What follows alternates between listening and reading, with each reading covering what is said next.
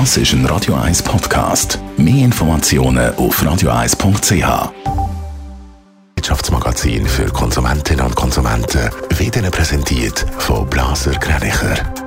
Wir beraten und unterstützen Sie bei der Bewertung und dem Verkauf von Ihrer Liegenschaft blasergreinicher.ch Adrian Sutter. Seit die Grenzen wieder offen sind, hat der Einkaufstourismus wieder zünftig zugenommen. Gemäss den neuesten Zahlen vom Zahlungsdienstleister Six kaufen die Schweizer wieder fast so viel an den Grenzen ein wie vor der Pandemie.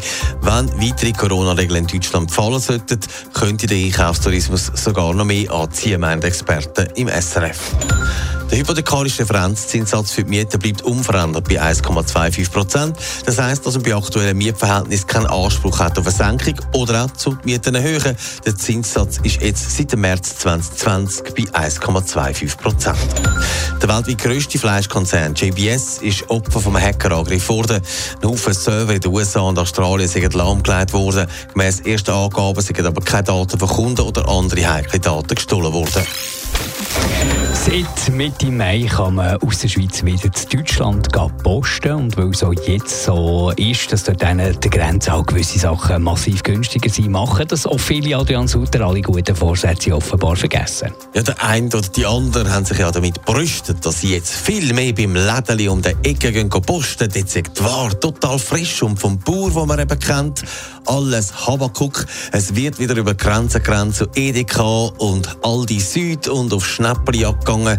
Das zeigen Zahlen von der Debitkartenhersteller. Seit Grenzen für den Einkaufstourismus wieder offen sind, wird das gemacht. Aber neu ist laut Tiziana Hunziker, der Detailhandelsexpertin von der Credit Suisse, eine gewisse Hemmschwelle da. Solange die Situation wegen Corona noch angespannt bleibt, solange man vielleicht in Deutschland ein negatives Testergebnis braucht, um überhaupt in einen Supermarkt zu können, solange wird der Einkaufstourismus nicht sein Vorkrisenniveau erreichen. Das heisst, wenn die Hürden fallen, wird auch die Zahl der Einkaufstouristen wieder steigen. Es sind Milliardenbeträge, die da im Schweizer Detailhandel durch die Lappen gehen. Was sagen die dazu?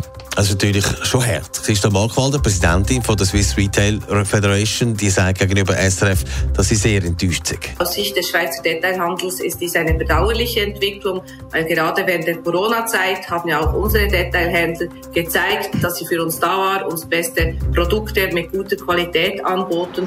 Und jetzt gehen viele, eben nicht alle, aber viele, wieder über die Grenzen und geben das Geld dort aus.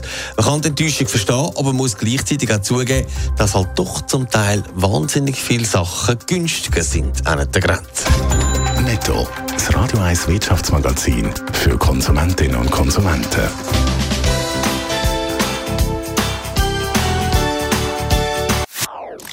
Das ist ein Radio 1 Podcast. Mehr Informationen auf radio1.ch.